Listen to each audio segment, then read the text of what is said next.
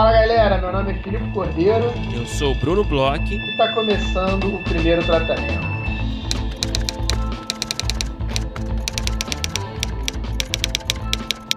Fala Brunão, tudo bem? Fala Filipe Cordeiro. Como é bom falar com você. Como você está, meu amigo?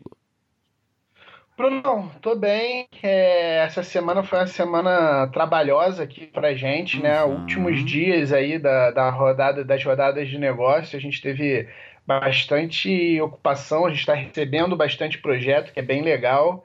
É, e aí acho legal a gente avisar né, para os nossos ouvintes que quem está ouvindo na quarta-feira, dia 20, já está acabando o prazo, né, Bruno? Exatamente. É, para quem não sabe, e também para quem já sabe, a gente reforça, é, a, as rodadas de negócio vão até o dia. As inscrições para a rodada de negócio vão até o dia 22, ou seja, nessa sexta-feira, 22 de maio. Então, se você não se inscreveu ainda, corre que ainda dá tempo. A gente tem recebido realmente, né, como o Felipe falou, muitos projetos. A gente está com um grande número de projetos já.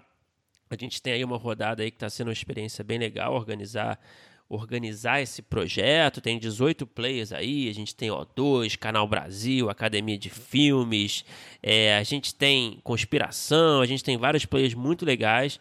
É, a gente tem no nosso site, né, como a gente sempre fala aqui também, uma seção dedicada à rodada de negócio. Então você vai lá no primeirotratamento.com.br e você vai ter todas as informações, o regulamento, tudo que você precisa saber para fazer ou não fazer na hora de inscrever o seu projeto. E então é isso que a gente recomenda que realmente você aproveite aí esses últimos dias é, para fazer a inscrição, que também não, você não precisa é, também ter. Peraí, desculpa. E também é uma inscrição muito simples, né? Então você não é uma inscrição de edital, né? Que você precisa de mil textos, né? Você precisa ter a logline, a sinopse do seu projeto, falar um pouquinho do seu currículo, né? Então é, é algo mais objetivo e fácil de fazer.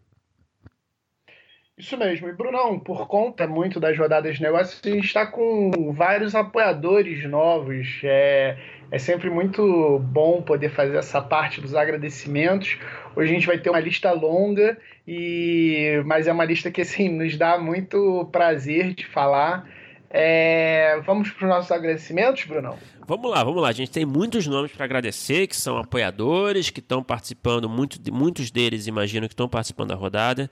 Então a gente agradece o Murilo Guedes, Manalixe, o Bruno Pérez, o Rodrigo Zafra Tófolo, o Carlos Alexandre Iglesias Pinto, o Maurício Cruz, o Aloísio Campomise Filho, Guilherme Sadek Cunha, Elisa Coimbra Rodrigues, a Letícia Paiva, o Lennon Augusto dos Santos Ribeiro, o Caio Prate Jobim, Eriton João de Oliveira, o Tylon Padilha Nízer, a Alessandra de Blase de Oliveira Santos, essa a gente conhece, Antônio Carlos de Melo, é, o André Zamban, o Vinícius Vieira Moraes, o Rafael Rocha, a Fabiola Lago, Cassiano Geroto Zanella, Lucas Delfim Ferreira Rodrigues, Rafael Rocha, Júlia Fovitsky, Cristiane Tassis, Érico Renan Araújo de Moraes, Marcelo Eduardo Marque, Camila Gutierrez, Renata de Carmo, André Madrini, Sidney Alves, Paula Zutan, Giovana Afonso de Campos, Caio Araújo de Oliveira, Vilton Moutinho Pereira, Rubens Marinelli Neto, Márcio Gurzoni Baroni, Paulo Leirer, Patrícia Iglesias, Rick Mastro, Gabriel Lisboa, Tatiana Marra, Pedro Eiras, grande Pedro Eiras, Daniela Midori Inoue, Silvia Palma, Gustavo Gerard, Fernanda Vidigal, Manuel Fernandes Neto, Ana Luísa Abreu, Augusto Brasil, Gabriel Fonseca Silva Souza, Denise Barbosa Fedelman, Eric Duane Fonseca Helwich, Adriano Luiz Vilas Boas, Rodrigo Graciosa de Fonseca, Beatriz Góes, Fernanda Sarques Coelho, Guilherme Augusto Gonçalves Sai, Samuel Rezende Quintero, Fernanda de Castro Américo, Leonardo Leandro Silva Dutra, Gabriela Leão Teixeira, Fabrício Leonardo Castelo Branco Brito, Rodrigo Hades Buscato, Rodrigo Salkberg, Bianca Joy Porte, Fábio Canali, Guilherme Petri, Sérgio Eduardo Virgílio, Marcos Aquiles, Santana Soares e Barros. Então, foram muitos nomes. A gente agradece imensamente a presença de todos vocês como apoiadores do primeiro tratamento e também participantes da rodada. A gente fica feliz de receber os projetos de vocês e também a, a convivência, né? Ter a convivência com vocês aí no nosso grupo fechado e, enfim, conviver mais diretamente com vocês nesse momento. Muito obrigado. É isso, Bruno. Agora eu vou deixar até você respirar um pouquinho aí, porque foram muitos nomes. E eu acho que uma coisa legal a gente falar também aqui, já que a gente está na nossa última semana, é sobre as coisas que andaram nos perguntando. É, nessas, desde que a gente abriu aí a rodada de negócios, desde o dia primeiro é, nesses últimos 20 dias a gente recebeu diversas perguntas e as perguntas elas é, são mais ou menos no mesmo tema, em mesmos temas, assim, elas são muito próximas. Então acho interessante a gente aqui estar tá nos últimos dias, Eu acredito que as pessoas vão escutar aí o podcast, tá até para saber um pouco mais sobre as rodadas.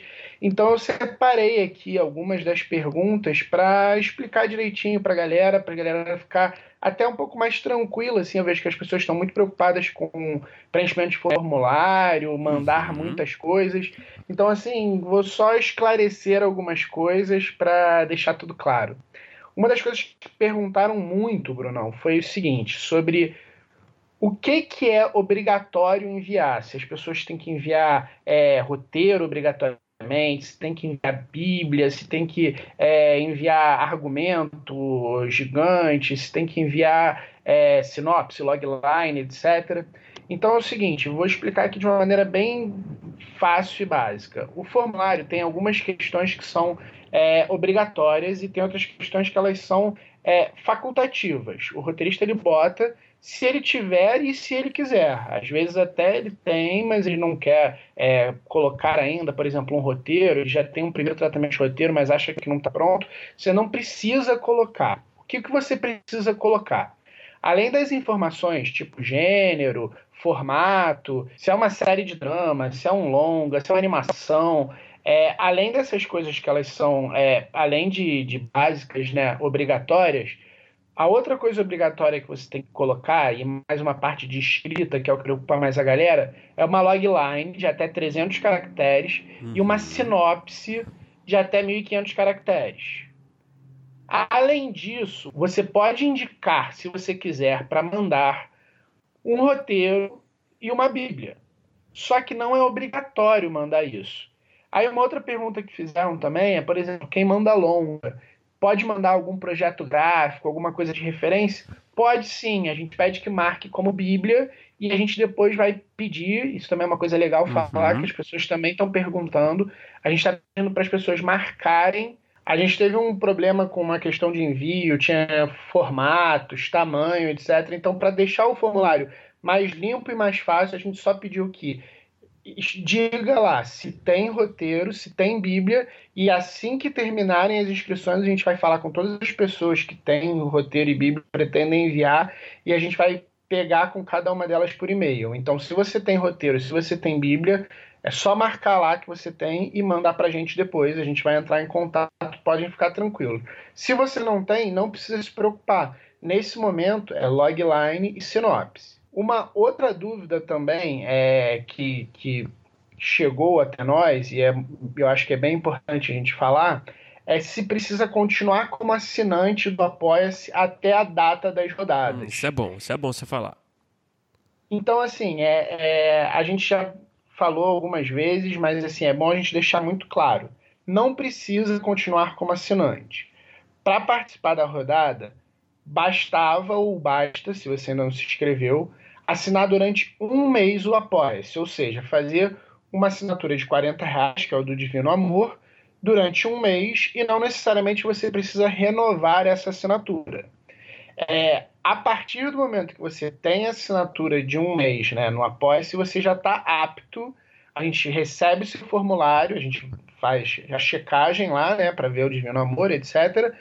Mas você já vai estar tá apto, você vai receber todas as informações, tudo até a rodada de negócios vai ser sempre passado para vocês, para as pessoas que não continuarem ensinando, para as pessoas que continuarem ensinando, tudo vai ser igual para todo mundo. O que a gente gosta de falar, e uh, um dos motivos também que a gente fez a partir do Apoia-se, é que a gente queria estender um convite e queria também apresentar um pouco das nossas recompensas para os apoiadores, é, das coisas que a gente está pretendendo fazer com o primeiro tratamento, podcast e outros eventos. Então, acho que aqui é bom a gente abrir e explicar um pouco de, da importância e de como a gente está tentando é, realizar mais coisas através dos apoiadores, né, Bruno? É, isso aí, isso aí. É bom, bom você falar isso, que a gente, para quem já tá, já é apoiador, né, já está no nosso, automaticamente quando você vira apoiador, você é chamado para participar, por exemplo, do nosso grupo fechado no Facebook, né? É, e lá a gente disponibiliza ali, a gente comunica as novidades também, né? E além do Facebook, a gente também tem um site, né? Onde a gente é, coloca ali um conteúdo exclusivo, como roteiros, né? De convidados que já participaram aqui do programa, de muitos roteiristas. Então, só essa semana, por exemplo, a gente subiu o roteiro do A Glória e a Graça, do Mikael de Albuquerque e do Lusa Silvestre, então que é um roteiro super premiado, ganhou é, ganhou melhor filme, se não me engano, ganhou alguns prêmios no, no, no Grande Prêmio de Cinema Brasileiro, ganhou até melhor ganhou o melhor roteiro original. Ganhou o melhor roteiro original, exatamente.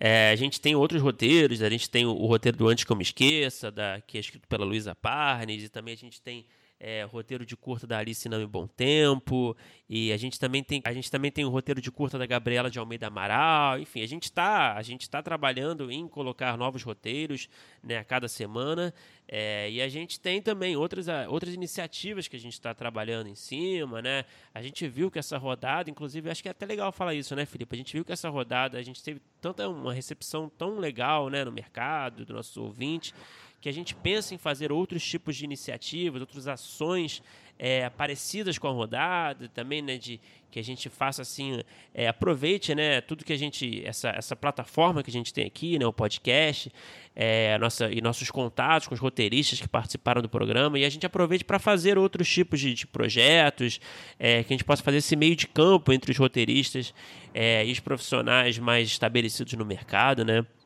Então, é é isso, a gente deixa o nosso convite aberto, né? A gente agradece a todos que estão participando da rodada, estão mandando projetos. A gente deixa o convite para quem se interessar também, continuar como apoiador. E também, se você tiver, se você quiser ser um apoiador de outra categoria, você pode mudar também, né? Né? A gente tem diversas categorias no nosso Apoia-se, né? No apoia.se barra primeiro tratamento. E é isso, a, nossa, a gente externa aqui a nossa vontade, nosso desejo de continuar trazendo conteúdos exclusivos, trazendo oportunidades né, é, para os nossos ouvintes. É, é isso, ótimo que você falou, Brunão. São, tem duas coisas que eu acho bem importantes aí. É, a gente recebeu um, um, feedback muito legal da parte do mercado, né, dos players. Inclusive, algumas pessoas que, que vieram com ideias, vieram com outras ideias para gente. É, recebeu também bastante ideia, e aí eu deixo aberto aqui o nosso e-mail, primeiro tratamento podcast, arroba gmail.com, para quem quiser fazer alguma sugestão, quiser dar alguma ideia, quiser dar alguma sugestão de recompensa para apoiadores, coisas que vocês acham que a gente poderia botar nesse grupo do Facebook, nesse site fechado, porque agora todo mundo que se inscrever, mesmo que cancele a inscrição é, rapidamente, vai ficar um mês aí recebendo né, as vantagens de ser apoiador. Então a gente está super aberto para ideias. A rodada de negócios foi um, uma ideia que veio através de um ouvinte, então a gente escuta essas ideias uhum. e tenta desenvolver as coisas. E a outra coisa é que assim, é, é a gente tem todo esse apoio-se para a gente conseguir manter o podcast vivo também. É, é, é, legal falar isso que não é só uma questão de novos eventos, de outras coisas, a gente acaba que, por conta do Apoia-se, por conta das sugestões, por conta dessa proximidade que a gente está tendo com roteiristas e com algumas pessoas do mercado, a gente consegue levantar essas, é, é, é essas propostas.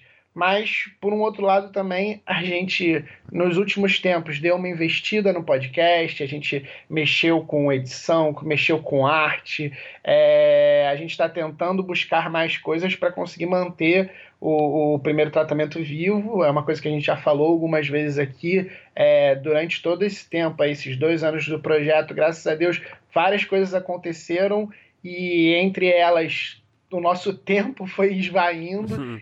então a gente é, precisa mesmo de apoiadores para até conseguir manter o podcast pura e simplesmente vivo. Então, de novo, muito obrigado a toda essa lista aí das pessoas que, que o Bruno falou no início. Fica esse convite aí. E agora vamos falar do nosso episódio de hoje, né, Bruno? Exatamente, vamos falar da nossa convidada, Manuela Cantuária. Manuela Cantuária aí é uma roteirista é, muito boa, que trabalha principalmente com humor. Ela trabalha, ela faz parte da equipe de roteiro do Porta dos Fundos. Ela colaborou no roteiro do especial de Natal, Se Beber Não Sei é, da Netflix, né, produzido pelo Porta. Ela também escreveu a série Escola de Gênios, também escreveu A Garota da Moto, foi co-roteirista do longa Cedo Demais, é, assistente do roteiro do longa Palavras Queimadas, é, e ela é responsável aí por diversas esquetes famosas aí do Porta dos Fundos, né? Você tem o, o, aquele vídeo do mercado feminino que eu gosto muito com Porchat, o posse de arma, o fake news, também a paródia do Handmaid's Tale. Então a Manuela é ela tem aí muitos trabalhos engraçados, divertidíssimos, né? Tem uma experiência legal, também tem um perfil ali de, é, de escritora, né? Ela, ela assina uma coluna também de, é, na, no caderno ilustrada da Folha de São Paulo. É, eu acho que foi ali um papo muito gostoso, assim, né? Ainda mais para mim, né? Que eu curto comédia. Eu adoro, né? Eu confesso aqui que os papos com a galera de comédia são os papos que eu mais gosto, na verdade. é, e eu me diverti, achei muito legal, cara. É, eu sou meio suspeito para falar da Manuela, é, que eu sou amigo dela, eu estudei com ela no colégio, a gente sempre foi muito amigo. Olha a trivia. E é, uma curiosidade aqui, foi até diferente, por fazer uma entrevista com ela, conversar com ela, porque a gente era muito amigo mesmo no colégio. Nos últimos anos até a gente tinha se visto menos, mas é, tem muito carinho entre a gente, eu gosto muito dela, ela pô, é uma pessoa fenomenal, sempre foi. E é muito bom ver ela agora aí brilhando, que era uma coisa que eu não tinha dúvida que ia acontecer. É, eu adorei o papo e eu espero que vocês gostem como eu e Bruno gostamos. Bora ouvir então.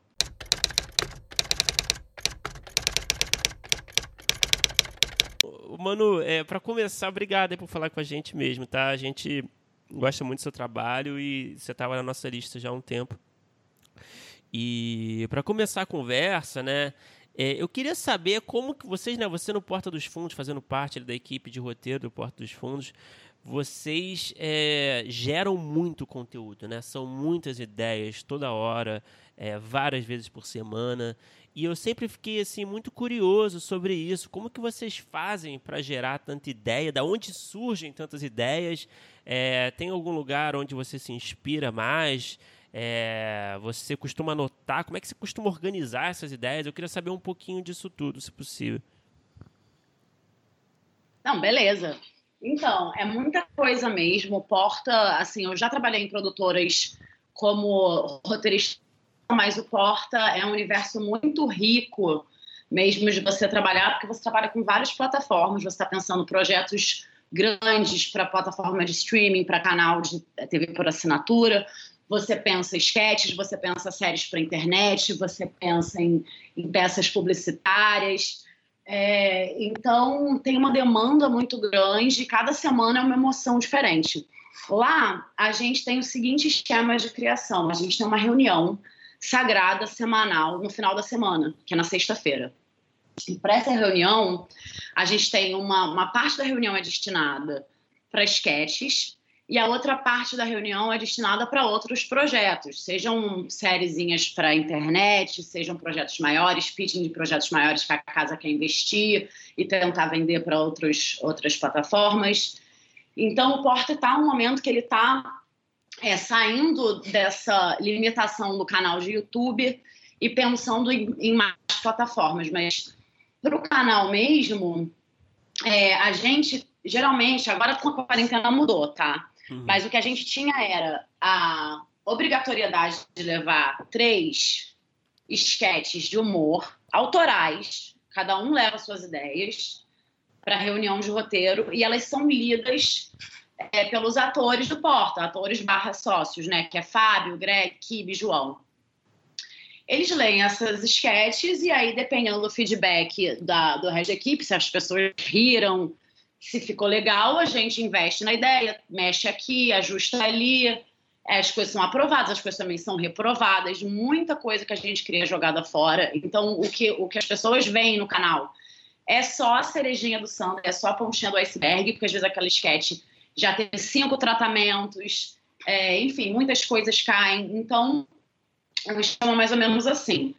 E às vezes a gente tem reuniões ao longo da semana mais focadas em outras demandas, tipo, ah, Vamos fazer um pitching aqui para uma determinada marca que quer um conteúdo branded, vamos. Parte ah, parte de vocês também, então, esse conteúdo de, de branding? É, então, é, toda equipe tá meio. São várias frentes, né? Uhum. E aí as equipes, é, cada, cada roteirista tem ali a sua função. É, a princípio, todo mundo ajuda no branded. Eu já fiz muito para o canal. Aí agora estou focando um pouco mais em projetos grandes, né? Projetos é, de série. E, uh, mas assim, quando tem um incêndio, todo mundo se ajuda, a verdade é essa. É legal, às vezes, ler o roteiro para todo mundo dar os seus pitacos. Mas a gente se divide em frentes atualmente. Tem uma galera que manda muito bem no comercial. É, eu, inclusive, eu volto e meio, eu tenho. Eu não acho assim que é o meu forte, falando aqui bem sinceramente. Uhum. Porque a coisa da esquete. Ah, porque a esquete já é muito difícil, né? Então, você fazer uma esquete que em dado momento tem que falar sobre um produto, isso é uma arte que nem todo mundo consegue. A gente tem pessoas muito boas lá que fazem isso. Mas, enfim, é, é, a equipe toda se ajuda, na verdade, né? Isso quando é uma demanda, e geralmente essas demandas de branded, elas têm que ser entregues com mais rapidez do que outras coisas, a gente faz uma força-tarefa. Ô, Manu, já que a ah. gente começou falando sobre o Porta, uma pergunta que eu queria te fazer é que abrange o Porta e um pouco também a sua coluna na Folha. É que você faz, principalmente no Porta e na Folha, é, conteúdos que são muito quentes, quando eu digo muito quentes, em termos de é, repercussão imediata. Em rede social, eu lembro que há pouco tempo eu te mandei, ah, o Marcelo Rubens Paiva comentando um, um sketch que tinha saído da, do, do Porta dos Fundos, que era você que tinha escrito. Eu lembro que outro dia, sei lá, o Roger do Traje a Rigor tinha mandado um, uma. tinha retweetado Eita. uma coluna sua, sendo que ele não tinha entendido o que, que era que você tinha escrito na coluna. Então tem todo um, um acompanhamento online dessas, principalmente esses seus dois trabalhos, que, que você falou muito também que você já trabalhou e você trabalhou em várias salas e séries, mas que eu acho que não tinham essa coisa tão forte do, da, da rede social em relação à repercussão. Como é que é trabalhar com isso? De você escrever uma coluna ou lançar uma sketch e no dia seguinte ter discussões tão acaloradas na internet sobre elas? Não, gente, eu amo. Eu posso até aproveitar é, esse gancho para também trazer uma coisa que o Bruno perguntou na, na, pergunta anterior, que é sobre inspiração, de onde você tira né, essas coisas, né, esses, essas ideias. Então, assim, o Porta e a coluna, eu, tava, eu já estava numa espiral de roteiro que eu pesquisava muito sobre roteiro, eu via muitas referências e tal. Então, quando eu entrei no Porta, eu tive que furar minha bolha de roteirista muito, e com a coluna principalmente, para poder entender o que está rolando, porque a gente tem que estar tá entendendo os memes que estão acontecendo, as notícias, as discussões que estão rolando na internet, as polêmicas da semana. E aí eu trouxe para minha rotina, logo de manhã que eu acordo, eu tenho que ler os principais jornais, eu tenho que dar uma flanada no Twitter. Não parece trabalho eu ficar lá horas no Twitter ver o que as pessoas estão falando, mas é. E e, cara, é muito louco, é muito louco essa coisa de acompanhar a repercussão. Eu já, depois de um tempo, é, assim, nesse processo, eu tenho aprendido a, inclusive, tentar me desligar um pouco disso. Os primeiros vídeos meus que saíram no Porto, eu ficava ali nos comentários, assim, vendo um a um, enlouquecida, sabe? E aí, hoje em dia, eu sou mais protegida nesse lugar. É, mas é uma outra velocidade mesmo. A gente que é roteirista sabe o tempo que os projetos levam para sair do papel. É, teve, teve uma sketch minha que eu amo, que é a Fake News, que era na. Ela saiu no sábado, no dia antes da eleição do segundo turno da, do, da, de presidência, né? uhum. né? Então, foi uma loucura, foi uma ansiedade, inclusive, de, sabe, de estar tá tocando naquele assunto num momento tão delicado e da repercussão. Eu, a gente trabalha com muita ironia também, então dá um medaço das pessoas, às vezes, levarem aquela ideia para outro lugar, embora a gente tenha confiança de que a gente sabe a mensagem que a gente quer dizer, quem sabe, quem conhece o, o, a fonte desse conteúdo, que é o Portal, e o meu tom também autoral, sabe que eu estou sendo irônica, mas acontece essas coisas, como o lance do Roger. É, então, assim, tem uma ansiedade muito grande, tem também uma, um termômetro que é muito legal, de você logo entender o que, que as pessoas acham, o que elas estão pensando. É, e, e, e, tem uma responsabilidade também, né? Porque você abordar um tema tão quente e você não ter tempo direito para maturar aquilo é, é, uma adrenalina muito grande. Mas assim, eu gosto, assim, eu, isso me trouxe muito para o presente. É, e é uma oportunidade incrível, inclusive, de. Enfim, é de entender os assuntos. Porque quando você escreve, você está buscando entender as coisas, né? Então, assim, eu acho que é tanto a experiência do Porta quanto a experiência da coluna, que você toda semana tem que vir com uma, um ponto de vista de humor sobre um, um determinado assunto, isso é, é, ambos se retroalimentam muito bem. E, e, é isso, e cada semana é uma emoção, é uma vida diferente da que eu estava acostumada antes de, de entrar no Porta, de começar a coluna, que era o, a sala de roteiro, né? E às vezes bate um desespero quando você precisa apresentar a sua, a sua, a sua cota de ideias, seja ali para de, de sketch, seja na sua coluna. Às vezes não vem, você está sem ideia. Às vezes rola esse desespero ou funciona bem? O tempo inteiro. o tempo inteiro. A vida de um roteirista, assim, já é um inferno flamejante. Eu, não, eu acho que é muita dor e sofrimento você escrever e tal, você trabalhar com prazos. Então, assim, eu me cobro muito é, nem tem semanas e semanas. Tem semana que eu sei que a minha coluna poderia estar melhor, mas assim, foi a ideia que eu tive. Não tem. O prazo ele é magnânimo, não tem o que fazer. A reunião de roteiro do Porta ainda eu acho mais tranquilo, porque se você leva uma ideia que você sabe que ela não está madura, você tem um input de muitas pessoas geniais falando melhor aqui, melhor ali. Então, assim, tem semanas e semanas. Tem semanas que eu apresento três sketches pro Porta e, e as três não emplacam. Uma é reprovada, a outra não emplacou de primeira, mas tem potencial, a outra também tem que ajustar. Então, a gente tem que se acostumar com isso. Não, é que nem a gente escrever um, um tratamento de uma, de uma série, de um roteiro, de um, de um filme, e aquilo que vem com feedback você tem que ajustar. Mas é engraçado, porque por mais que sempre saia alguma coisa, essa é esse pensamento de não vai, não vai sair, eu não vou conseguir, ele, ele fica pairando sobre a sua cabeça, né? A gente uhum. fica, meu Deus, não vai vir a ideia e sempre vem uma ideia. Às vezes não é uma ideia tão boa como você gostaria de ter. Mas alguma coisa vem, né? O prazo é, é nosso Deus, fazer o quê?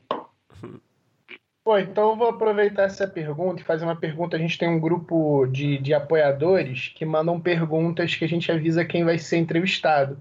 E aí um dos, dos apoiadores, o Cláudio André, ele perguntou como é que funciona o processo dentro do Porta. É, a partir do momento que você leva, né, vocês têm essas reuniões que levam essas ideias, como, quais são as etapas seguintes? Vocês escolhem uma e aí todo mundo trabalha em cima dessa? Como é que aí ou, ou escolhe uma e aí o roteirista faz um tratamento? Como é que funciona a partir do momento que escolhe qual a ideia do próximo vídeo a ser produzido?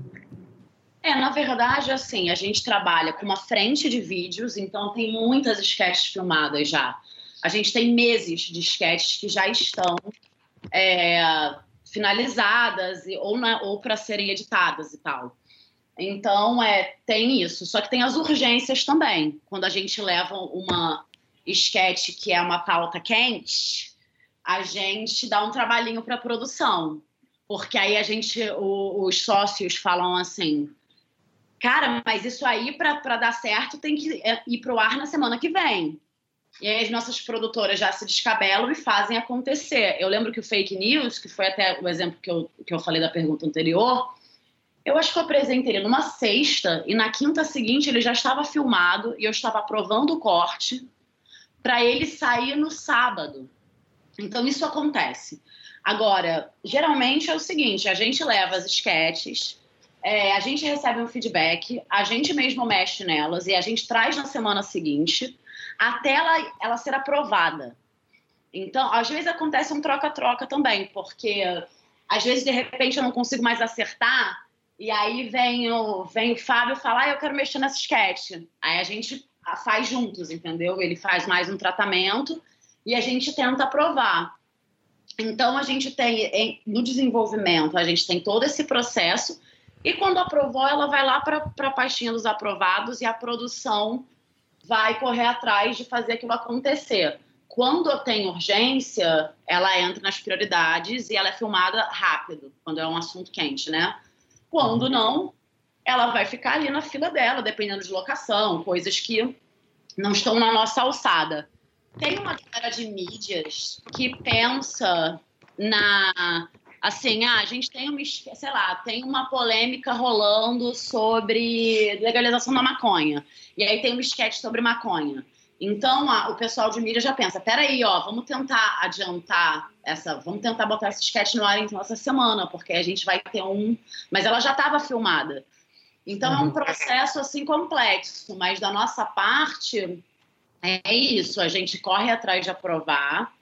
É, e, e, e aí é isso. Se for urgente, a gente vai ver aquilo rápido. Às vezes, às vezes a sketch é muito megalomaníaca, entendeu? Então tem muito elenco, tem muita locação, sei lá, não muita locação, que geralmente é uma só, mas uma locação mais difícil. Então essas sketches, elas demoram mais a ser produzidas. É, saiu uma no canal que era Ultimate Feminist que eram umas lutadoras feministas tinha que levantar um ringue, não é um ringue, mas assim, tinha que ter banner, tinha que ter um monte de figurante mulher e tal. Ela ficou um ano ali para ser filmada, entendeu? Então, assim, depende muito da natureza da sketch mesmo. E nessa você até atua, né? Ah, fiz uma figuração de luxo ali. Às vezes eu faço. você faz algumas, né? Eu tava vendo os vídeos, você faz algumas. É... é... E, e, Manu, deixa eu te perguntar: existe uma, uma preocupação em abordar ou não abordar alguns assuntos?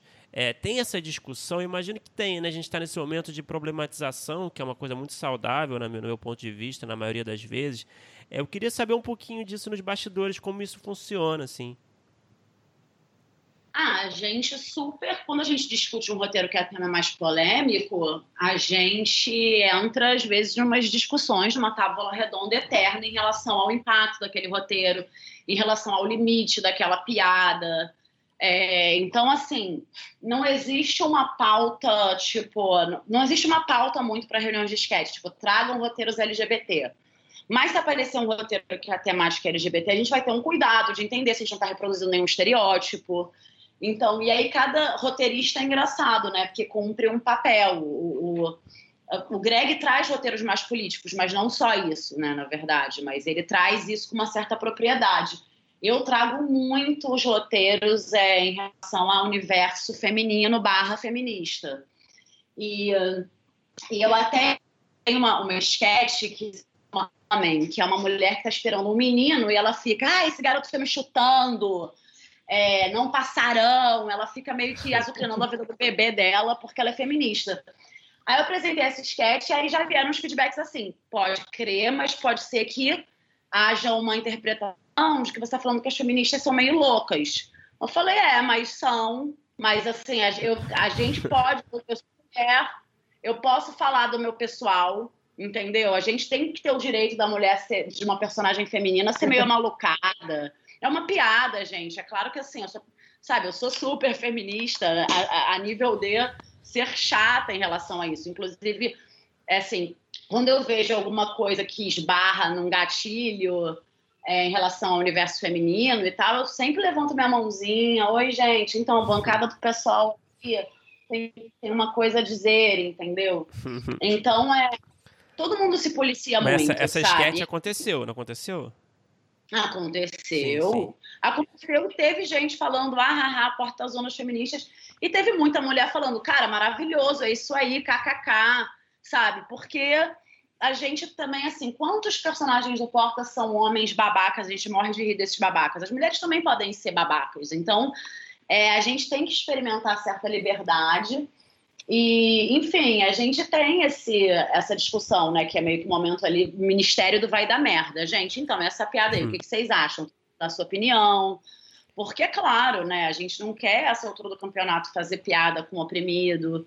A gente não quer, essa altura do campeonato, reforçar estereótipos. O humor do Porta, ele, inclusive, busca o caminho contrário. Então, assim, é uma preocupação.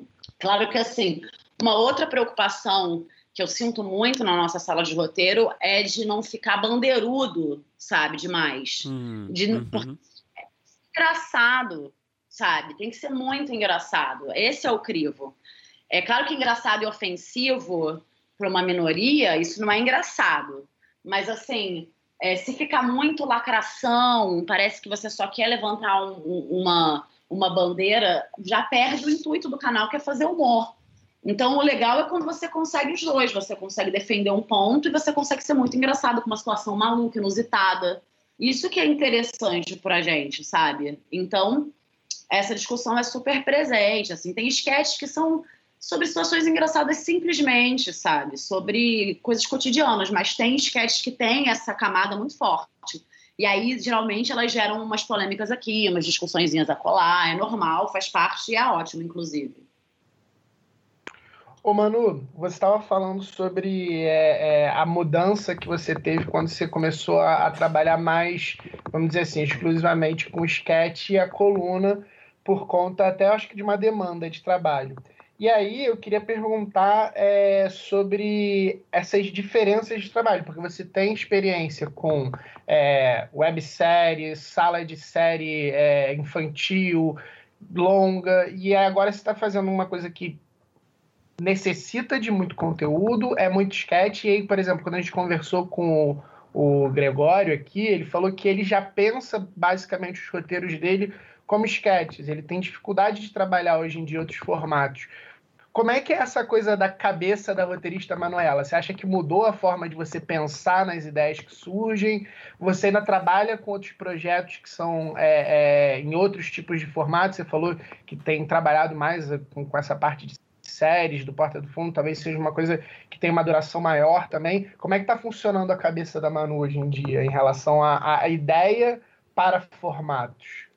Olha, essa mudança, ela, ela foi 100%, assim, é uma cambalhota que a tua cabeça de roteirista dá, porque na sala de roteiro você parte de um personagem que tem um arco específico, que tem um contexto específico, que tem uma falha de caráter específica, e, e, e, você cria um mecanismo e as situações partem desse mecanismo, né?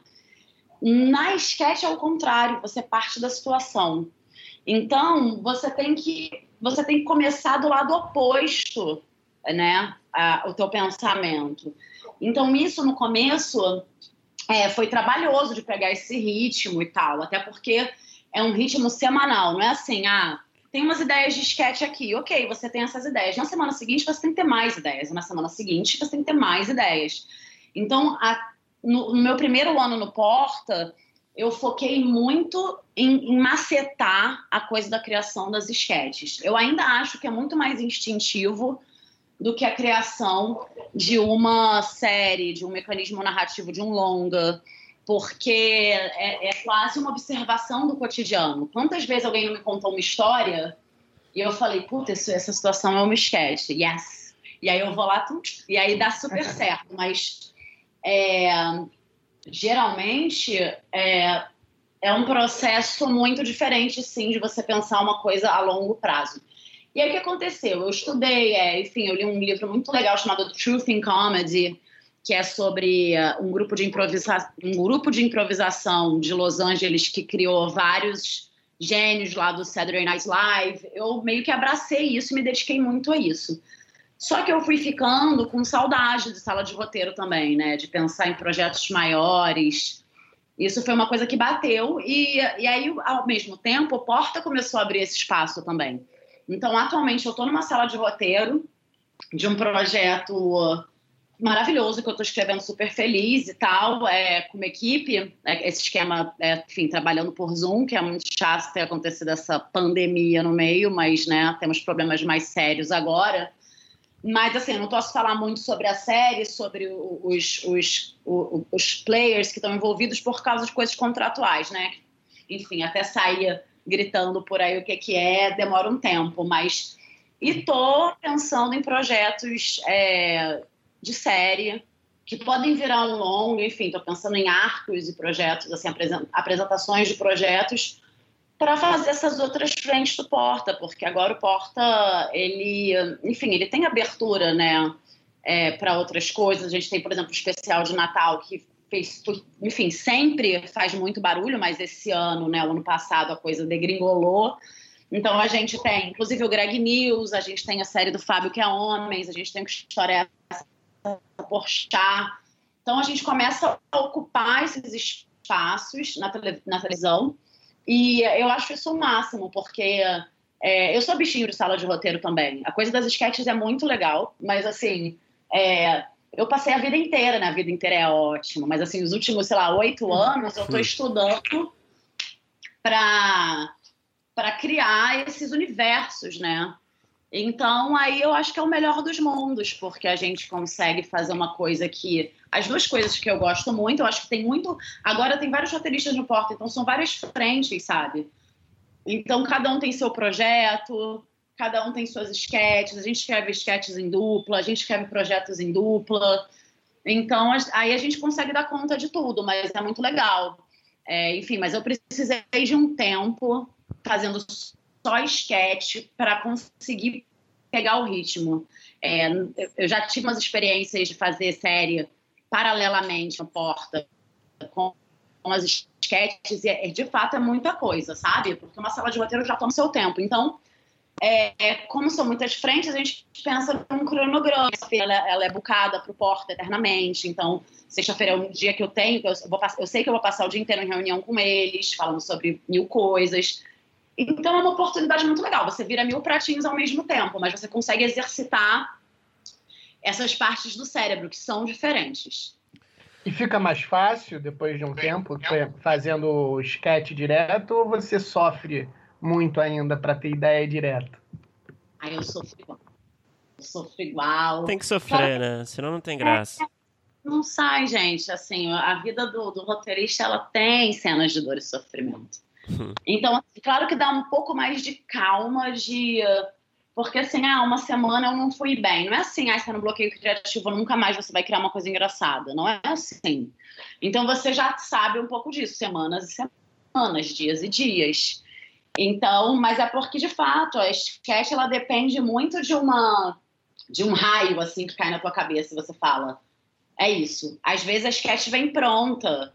Você faz ela em 10 minutos, às vezes você passa dois dias lambendo aquela sketch. Então, é, varia muito, sabe? É, então, assim, é isso. Não, eu não acho fácil o, o, a coisa de você trabalhar com sketch. Eu acho que o Brasil realmente não, assim, é, é não, a gente não tem um minuto de paz no Brasil, entendeu? De tédio a gente não vai morrer. Então, assim, a gente tem muitos estímulos aqui, muitas coisas para fazer piada, pro bem ou pro mal.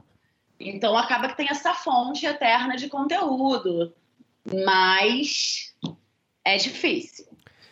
E você, ô Manu, você acontece também de uma ideia é, quando você é, tem uma ideia que você acha que tá que é uma puta ideia, que você está muito confiante e, e, na hora de escrever não rende exatamente um bom sketch. Eu também pergunto ao contrário, quando uma ideia que começa a ser trabalhada, que é uma ideia ok, mas não é grande coisa, e que acaba se tornando uma puta sketch, acontece isso?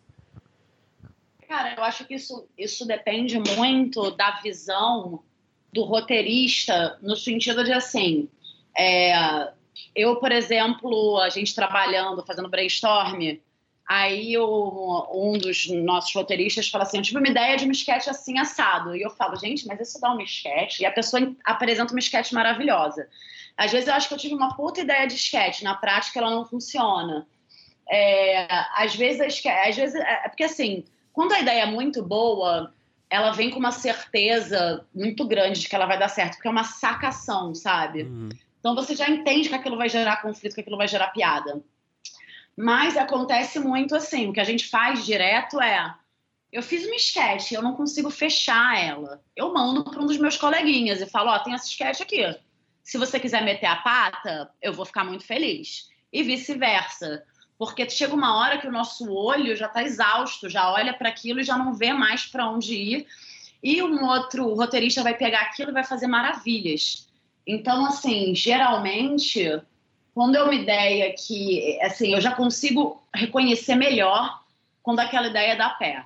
Acontece, às vezes, eu falar, opa, que vou por aqui, e você não, não, não começa a chegar em lugar nenhum, e aí você vê que você está é, pelo ritmo que você escreve a sketch, dá para ver que ela tá mais difícil. Quando uma sketch vem muito pronta, às vezes é isso, você vai fazer ela em meia hora.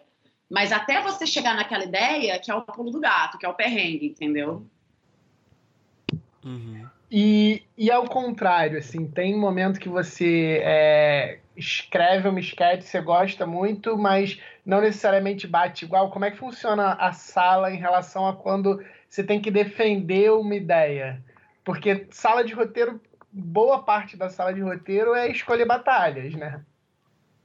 Ah, sim, super. Isso também rola, porque, é, enfim, já acontece, inclusive, é, é, é porque. Que, que acontece? A gente tem várias cabeças que pensam super diferente na, na, nossa sala de roteiro, né? Então, às vezes, metade da sala fala assim: eu adorei, por mim tá aprovado. E a outra metade tá falando assim: é, não sei, não compro essa situação. Então, assim, e aí entramos na espiral, na discussão. Eu defendo quando eu realmente acredito que aquilo dá um pé, é, mas assim, é porque é um termômetro. Eu posso estar achando engraçadíssimo. Se eu leio aquilo para um grupo de mais de 10 pessoas e ninguém riu e as pessoas não entenderam muito bem onde eu queria chegar, é porque eu talvez tenha que defender aquilo no texto melhor. Então, às vezes tem isso, né? Às vezes tem uns uns feedbacks, a gente traz a sketch de novo, tenta dar uma melhorada, mas várias vezes, assim, rola uma divisão de uh, pensamentos ali.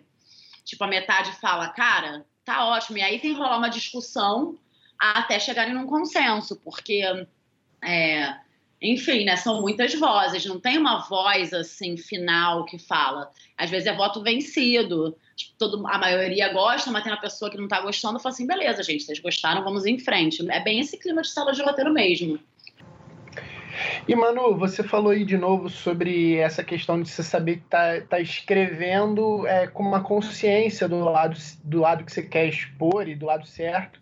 E aí eu fico com uma pergunta que é o seguinte, você já, já escreveu algum sketch ou algum roteiro que depois que foi produzido você mesmo assistiu, aí eu não é, a repercussão, mas que você assistiu e falou assim, putz, não ficou bem exatamente o que eu dito, então eu errei na, na, na mão, achei que fosse ser de tal forma e pode ser é, entendido de outra. Por exemplo, você falou é, esse do, da, da, da, grávida feminista, mas já teve algum. Mas eu acho que é, tem todo esse lado de que você estava muito consciente que, que queria falar dessa mulher, desse, desse tipo de coisa. Mas teve algum que você escreveu, não sentiu é, aonde poderia ter uma, um levantamento de interpretação errado, e quando você assistiu, você falou, poxa, dei uma vacilada aí, não precisava?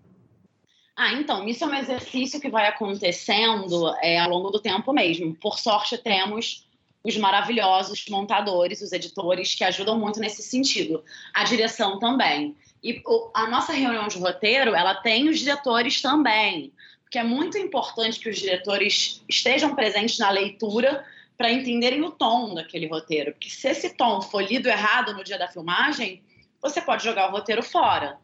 Uhum. Então, é, isso é muito importante. O que já aconteceu, por exemplo, é, inclusive num roteiro que eu participei, que é o Mercado Feminino, que é um dos roteiros preferidos que eu escrevi para o Porta, e que o Fábio está fazendo uma pesquisa de mercado para mulheres e ele está falando milhões de coisas machistas, né? Então, quando eu estava lá com aquele bando de. Eu estava com uma figuração de luxo também e eu co-dirigi a sketch. É, quando eu estava lá sentada com aquelas figurantes mulheres e de frente para o Fábio falando aqueles absurdos, eu falei, cara, isso está sádico demais. Porque no papel você não sente, né? Mas quando você tá lá e você tá olhando a cara daquelas mulheres e tá ouvindo aqueles absurdos que o Fábio tá falando, o personagem dele, claro, é... enfim, você, aquilo toma outra proporção. E aí foi ótimo, porque no corte a edição cortou os exageros. O que estava como piada, o roteiro estava cheio. Cortar, cortaram algumas piadas e aí ficou mais palatável, não ficou tão pesado, entendeu? Então, tem ainda uns truques que a gente consegue fazer na edição. Quando uma piada derrapa demais ali, aí você fala, cara, isso aqui não tem como cortar, não tem como diminuir esse tempo, não tem como aumentar essa reação, porque tá meio atropelado. Isso aqui, era, essa fala era super importante. Então, tem esse segundo roteiro, que é o roteiro de montagem, sabe? E, e é isso, e tá em parceria com a direção. É, geralmente, quando os diretores têm alguma dúvida sobre um, uma sketch, eles procuram a gente, falam, então, o tom dessa aqui é mais agressivo e o tom dessa aqui é, é mais ingênuo, e aí a gente vai vai ajustando, sabe? Mas acontece de, de ver a sketch às vezes. É, teve sketch que eu, eu não lembro agora qual, qual exatamente, mas eu já, já tive sketches que foram filmadas e não funcionaram. Não funcionaram, não por causa do texto, mas assim, é, sei lá, são vários fatores que podem prejudicar a sketch. Às vezes você não acredita na locação, às vezes, sabe assim, os personagens estão filmados conversando na rua e era para ser num sofá de casa.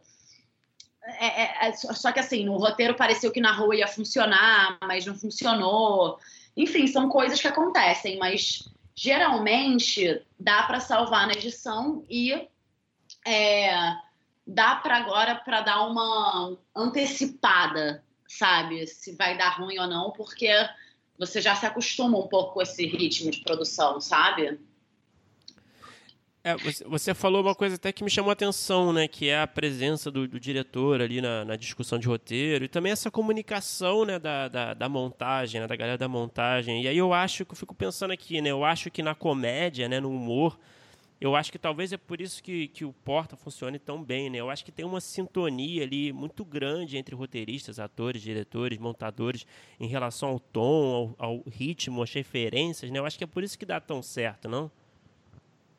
Sim, mas é isso, né? Porque a gente tem roteiristas que são atores, a gente uhum, tem a uhum, presença de é, a presença dos diretores no, no nosso seio ali da criação, que é a nossa reunião de roteiro. Então, é, inclusive, assim, até mesmo desafios de como aquilo vai ser filmado são discutidos na reunião. Às vezes, elenco, porque às vezes a gente manda roteiros que, que, que que demandam um elenco que a gente não tem no porta, fixo, né? Tipo assim, ah, tem uma senhora idosa aqui nesse roteiro. E aí, quem vai ser? E aí começa essa discussão. Então a gente está sempre nessa sinergia, porque é isso que garante também que aquilo fique bom, é, no final das contas, que o tom é muito uhum. importante. É. Então, assim. Uhum. É, Não, pode falar, pode falar. É que existem vários tons de comédia e o Porta tem um tom muito específico é, não pode ser muito exagerado no lugar, ou, ou às vezes vale ser exagerado, mas depende muito do, do personagem, do ator que está fazendo. É muito engraçado, porque o Fábio vai ter uma leitura de um personagem, o Greg vai ter outra. Então eu já escrevi muito personagem pensando no Fábio, e aí quem fez foi o, sei lá, o Greg. E ganha outra camada. Isso também é muito legal. A escalação faz muita diferença. É, então, assim, são muitas camadas de criação, mas todas têm em comum o tom do porto. Os diretores têm super a mão, tem uma estética já que é muito é, marcada, e aí dá certo. É, porque eu até perguntei isso, né? Eu fiz essa observação, né? Que porque você, a gente vê muitos filmes de comédia que não que, que, são um pouco esquisitos, né? No sentido do tom, a gente sente que tem alguma coisa estranha rolando ali. E eu acho, na minha teoria humilde aqui, que muito se deve a essa falta de, de sintonia, talvez, sabe, entre a equipe técnica e, e a, o roteiro, os atores, enfim. Eu acho que realmente vocês têm essa, essa, essa qualidade, né? Dessa comunicação que funciona muito bem, né? Nesse sentido. Né? Super, ainda mais com os próprios fundadores do Porta, às vezes, né, estrelando o roteiro. Uhum. Isso é uma tranquilidade, porque eles têm autonomia ali para dar inputs ali ao vivo, para botar uma piada ali a mais no final, que talvez o final não tivesse assim tão. Então, assim, é muito legal, porque quando você vê o corte, né, a primeira versão do corte, é, são muitas surpresas que podem vir, mas geralmente, assim, o tom a gente já confia mais, sabe? E isso acontece muito mesmo, é, da direção levar para outro lugar. Eu já passei muito por isso, inclusive. antes de entrar no porta, é, é bem normal, uhum. né? Faz parte da nossa vida, gente. E Manu, é, você com, com o Porta e depois com a coluna, você teve uma escalada na vida de um roteirista que é se tornar mais é, evidente. Você, é, quando você vai trabalhando em, em salas de séries, sei lá, de canais, você divide a autoria com vários outros roteiristas, tudo bem que tem o autor da série, mas quando você vai para o Porta, você já assina mais uma sketch, aí no dia seguinte tem muita gente que vai falar sobre a sketch, e na Folha, principalmente, tem até sua foto ali. Aí minha pergunta para você é o seguinte, o quanto que você é, enfrenta as redes sociais em termos do que as pessoas comentam? Eu ainda te falo essa pergunta porque, assim, recentemente a gente conversou com a Carol Pires, é, sobre Democracia em Vertigem. E, e eu e Bruno, que sei lá, somos só entrevistadores, a gente recebeu ataques quase que pessoais só de dar, é, vamos dizer espaço. assim, voz, espaço no nosso podcast para conversar com a Carol. Então, eu imagino que você tenha um, um outro nível, e isso cada vez mais recentemente na sua carreira tem escalado como é que você encara isso? Você responde hater? Você entra em conversa com esses abutres que vêm é, querer é, contra-argumentar sobre uma sketch ou sobre um texto seu? Como é que isso te atinge? Olha, realmente, assim, foi um mundo novo, né? Porque a gente trabalhando em sala de roteiro, a gente é, o roteirista ele é muito bastidor mesmo, ele não fica na linha de frente, né? é, do que ele faz e tal. Então era uma vida bem sossegada. Então, assim, é aquilo que eu estava falando um pouco lá atrás, que tudo bem, eu vou ler os comentários da coluna, vou acabar lendo em dado momento.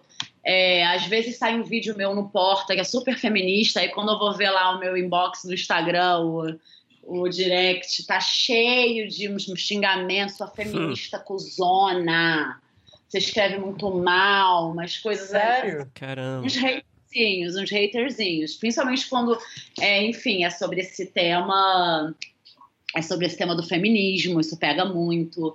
É, eu também tenho umas sketches na porta, tem uma que se chama Posse de Arma, que pega ali na ferida do bolsonarismo, né, que é, que é a questão armamentista, que eu também recebi uns esculachos. Então, assim, é, você vai acostumando. Eu ainda não sou essa pessoa tipo o Gregório, tipo, a Carol Pires também, né, com Democracia e Vertigem, que, enfim, foi um filme indicado ali ao Oscar. É, deve ter sentido muito essa evidência, ainda mais com o tema da política no Brasil que a gente vive hoje. Mas ainda assim eu ainda curto alguma tranquilidade, sabe? Porque bem ou mal eu não boto tão, eu não estou estrelando os vídeos, então assim é isso. Você vai receber às vezes um inbox esquisito, é, às vezes eu vejo ali o Instagram da Folha me retweetou, me, enfim, postou lá a coluna e tem um bando de gente comentando que nem leu a nem leu a coluna, então eu não dou muito sabe? Eu não posso me estressar muito com isso. A única coisa que eu, que eu presto atenção é: entenderam a mensagem? Isso aqui. Oh, o Roger não entendeu a ironia da coluna. O QI dele não é tão alto quanto ele acha que é. Sabe? Isso é, é, é, é o que é, entendeu? Então, assim, a gente tem um problema de interpretação muito grande. Porque se for uma pessoa que eu respeito, que fala, hum, isso aqui deu pano para manga para uma interpretação errada, eu gosto também de ouvir o que as pessoas acharam. Então, por exemplo, eu, eu, eu, eu presto mais atenção quando são roteiros assim, mais sobre o feminismo, para ver como as mulheres estão reagindo. Então, isso me deixa super feliz e tal. Você tem os caras lá falando assim, que merda de vídeo. Ah, é. eu falo, cara, tudo bem, é, na verdade é, já era o esperado, não eram, não eram eles o meu público-alvo, né?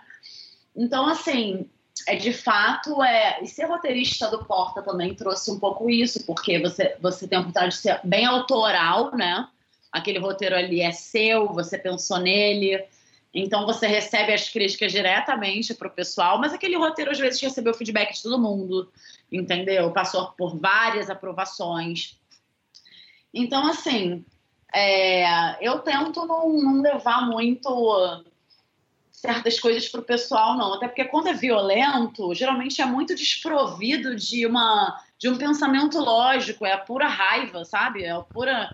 E às vezes vem e fala assim, cara, o cara veio, catou meu Instagram para me xingar, entendeu? E, mas também tem gente que cata meu Instagram para dizer, adorei seu vídeo, adorei sua coluna hoje. Então isso é bem legal, assim, pensar lá que um adolescente, sei lá, de Araraquara, tá vendo meus vídeos, sabe quem é a Manuela Cantara, porque geralmente ninguém sabe quem é o roteirista do é. negócio. Yeah. sabe? Eu, fora os criadores, sei lá, eu não sei o nome da, de quem tava na sala de, de roteiro do Game of Thrones, entendeu? Uhum. É, então, assim, a gente ainda. Isso um dia vai mudar, tem esperança tá? A gente ainda vive num lugar, assim, num submundo de desenvolvimento, de que é tão importante, né?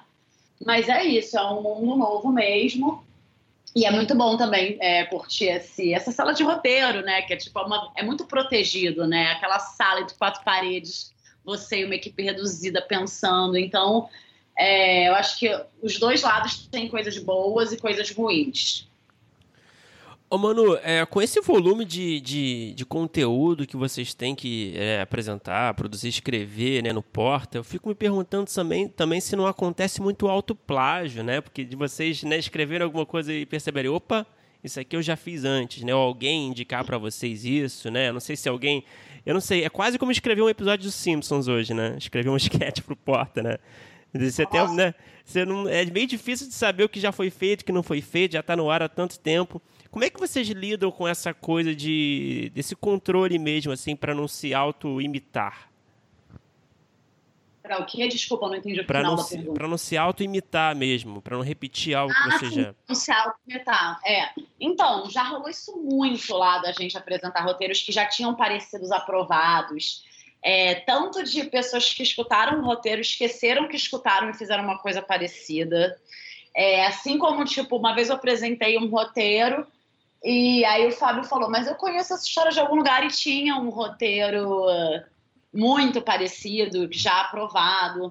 Então é isso, né? Porque a ideia da sketch, ela, ela ainda mais quando é um assunto quente. Na época de eleição era muito engraçado, porque uh, como se falava muito de política, todo mundo apresentava roteiros de política, aí várias vezes você tinha roteiros que eram parecidos, né, a, pela temática ou pela situação. Então, assim, eu não sei, eu acho que já passou de mil vídeos, sim, mil sketches do canal do Porta. Então, chega uma hora que realmente o negócio fica muito difícil você fazer uma coisa é, completamente diferente. É isso que também é uma coisa que pega, né? Porque você fala, pô, aqui tem um caminho, mas isso vai lembrar aquele vídeo. E, e assim, às vezes tem ideias que voltam com outras com outras situações, tipo, ah, eu, eu tenho muitos casos da feminista, ah, a feminista grávida, a feminista tomando uma dura, a feminista. Então você vai vendo, e mas isso aqui eu já esgarcei essa narrativa, então pera, então vamos, vamos para outro lugar. Mas de se auto-imitar, tem muito também. E às vezes a gente tá pensa assim: bom, se eu tive várias ideias desse tema, se a gente tenta fazer uma, uma sériezinha, sabe? Se a gente pega essa personagem e transforma numa personagem que vai voltar. E são exercícios que a gente tem pensado nisso, mas é muito difícil. Como a gente tem uma equipe grande, a gente tem essa segurança de que alguém vai falar: ó, oh, isso aqui eu já vi uma sketch parecida no canal, gente. Uhum. Então a gente já fica mais tranquilo. Mas na internet é muito difícil, porque a gente tem outros canais de sketch, a gente tem temas quentes, a gente tem memes. Geralmente, assim, eu já tive uma sketch minha que no dia da filmagem caiu, porque era inspirada num meme tipo, ai, tomei uma mordida do zumbi. Sabe esse meme? Que é assim, ai, um bolsonarista me mordeu. E aí, daqui a pouco, a pessoa tá falando, é, tá mugindo, sei lá, ou uhum. é, ah, um é, o meu era um hétero, me mordeu. E aí a pessoa, calma, começa a falar top.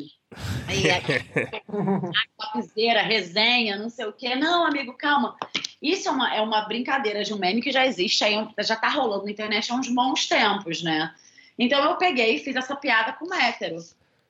E aí alguém viu uma tirinha com exatamente a mesma narrativa. Ai, um hétero me mordeu, top, churrasco, não sei o quê.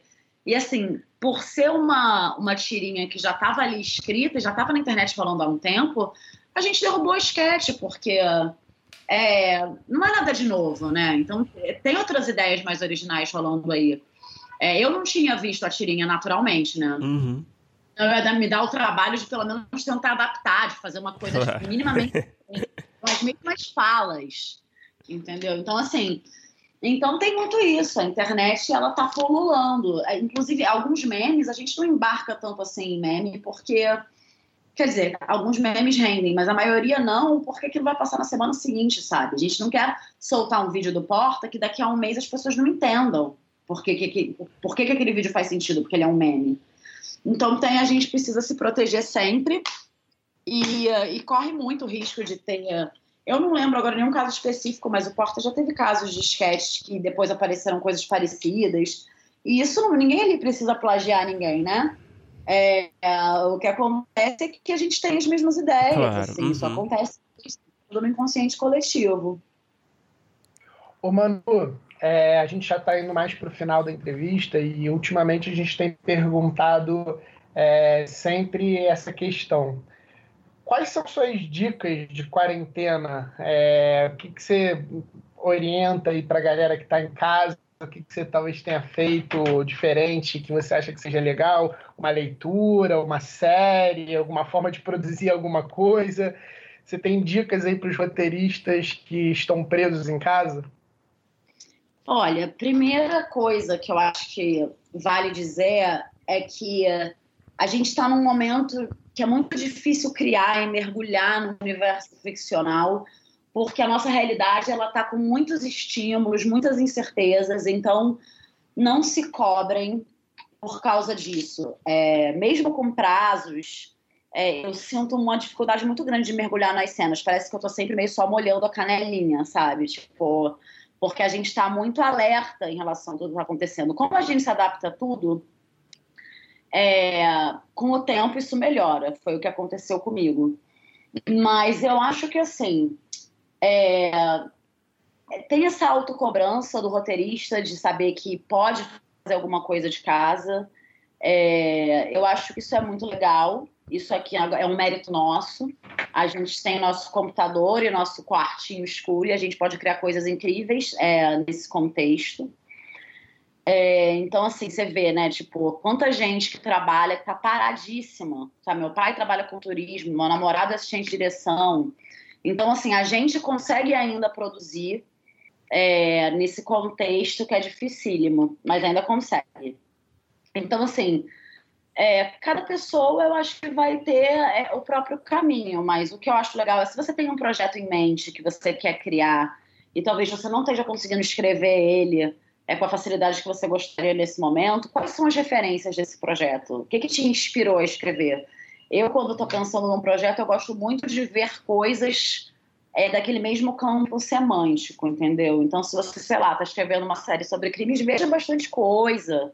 É, é, assista referências que tenham a ver com o que você quer criar, porque você está se alimentando. A gente está sempre trabalhando, né? Parece que está na televisão, você está mas você está, na verdade, é, já se alimentando para levantar a tua ideia.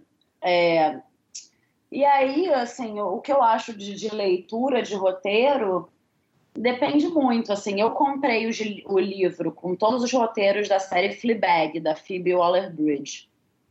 E é muito legal, assim, são os roteiros todos, é, enfim, transcritos, né? Não sei se transcritos, é os roteiros originais e ela escreve muito bem. Então, isso, ao mesmo tempo que você está meio que revendo a série no livro, é, você vê aquela pessoa que te descreve muito bem você fala, cara, é, é, é, assim, é muito inspirador.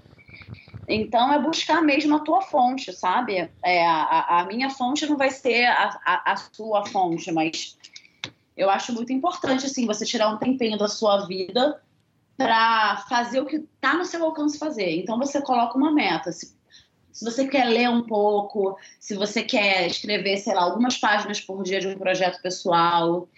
É, enfim, é você pensar numa meta diária que seja possível, que não seja excessivo. E de série agora, eu tô assistindo a Amiga Genial, que é muito engraçado, porque eu era viciada no de livros, né? E agora eu tô lendo. Agora eu tô vendo a adaptação, uhum. é, que é, na verdade, é o caminho oposto do, do livro da Fleabag. E é muito linda, é uma série assim que é muito atmosférica, é uma adaptação assim feita com muita maestria, muito É da HBO, não é? Da HBO? Da HBO, isso. Uhum. E, e aí são episódios de uma hora no mínimo, né? E eu já, eu já acho cansativo série de uma hora, tenho que estar muito afim. Então a quarentena foi o momento que eu falei, tá, vou encarar. E tá sendo muito legal, assim, eu tô adorando. Então é isso, eu acho que é pensar na sua rotina e ver o que, você pode fazer. Se você não está conseguindo escrever, assista as referências, sabe? Tem tanto PDF aí de livro de roteiro também muito legal. É, enfim, eu acho que a gente está num lugar privilegiado na cadeia do audiovisual, porque a gente consegue andar. Mas eu acho que a, cobrança excessiva também agora não, não, adianta, porque a nossa prioridade é a gente ficar bem. Isso já é um ato de resistência e de criatividade. Você conseguir manter teu centro no momento que a gente está vivendo, sabe? É, você me parece muito bem resolvida com a sua quarentena. Mais ou menos. No discurso é lindíssimo, né? Agora, quando eu estiver batendo a cabeça aqui na parede, ninguém tá vendo, mas assim, mas é, é um processo mesmo. É difícil. Oh, perfeito, Manu. A gente tem um bloco final, né? Que a gente faz é, no final de todos os episódios aqui com algumas perguntas mais rápidas, né? mais, mais objetivas. Vamos lá. Qual é o melhor roteiro que você já escreveu, na sua opinião? Pode ser um sketch, pode ser um episódio de uma série, pode ser um longo, um curta, vale tudo. Nossa, essa pergunta é dificílima.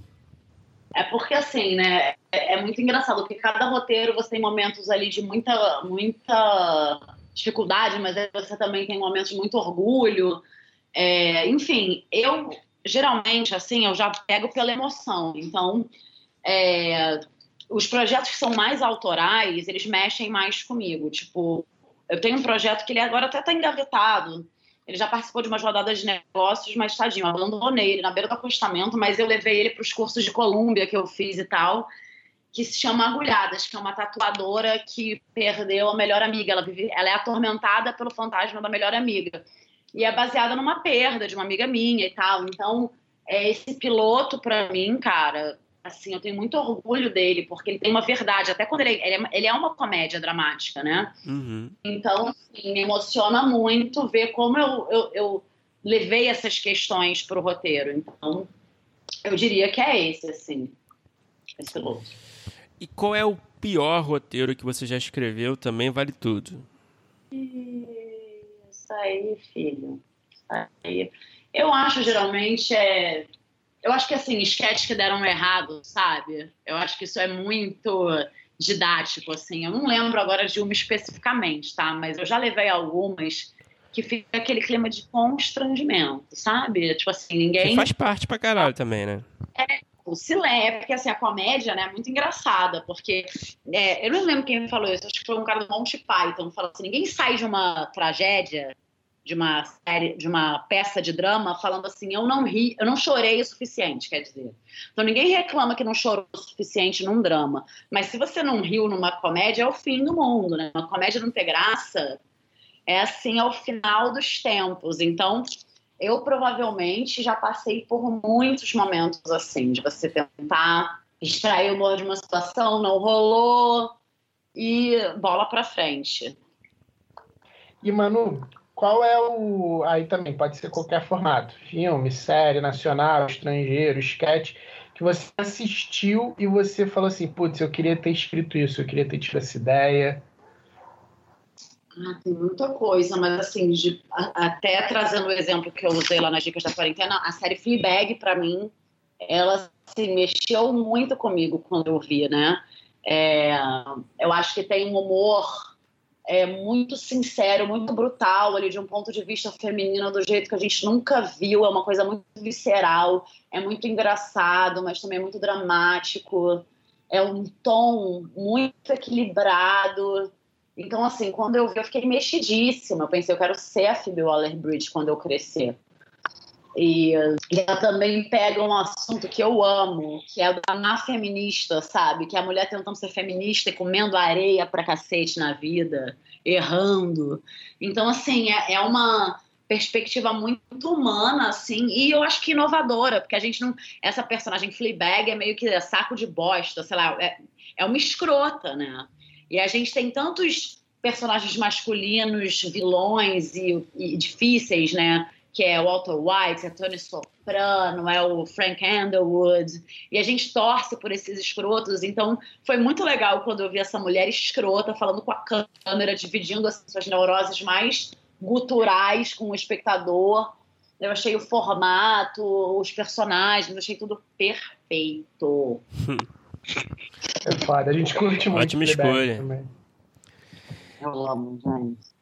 E, bom, Manu, para terminar, qual é, talvez você tenha respondido já na primeira pergunta, qual é aquele projeto que você tem escrito, uma ideia que você tem desenvolvida que ainda não aconteceu e você está muito afim de ver essa ideia existindo, nascendo de verdade nas telas, que está ali na, na, fila esperando é, acontecer? Ah, então, eu tenho um projeto que eu amo demais, que é um projeto muito ambicioso, e ele se chama assim, Florinha Vaginal. E é uma animação hum. adulta que se passa dentro da minha florinha vaginal. Hum. Então, os personagens são, sei lá, lactobacilos, óvulos, espermatozoides Nossa, perdidos. Maravilhoso. E aí os cenários são né, o útero, as trompas de falópio. E assim, é, então, quando. Enfim, eu gosto muito de animação adulta. Eu sou viciada no Bojack Horseman. Eu amei o Big Mouth. É, sempre fui é, fanzoca. Hoje em dia abandonei porque não tem fim, né? Mas de South Park Simpsons. É, então, assim, eu queria muito trazer esse universo que é meio tabu, né? Do, desse mundo interno, porque é, uma, é um universo que tem ali na florinha vaginal. E, assim, é, e trazer também. Essa, essa liberdade da animação. Então, ele é um projeto que eu tenho feito com muita calma, eu tenho feito uma pesquisa animal, assim, de referências e de... E pesquisa de conteúdo mesmo, que você tem que entender, né, o que acontece lá dentro. Então, é um projeto que eu acho divertidíssimo, que eu amo de paixão e que eu, eu espero um dia tirar ele do papel, sim. Vamos acreditar. Oh, muito Foi bom. demais. muito legal a ideia, muito legal. Tomara que role. E... Ai, vamos lá. E, mano, é isso. Muito obrigado por conversar com a gente. Foi muito gostoso, papo.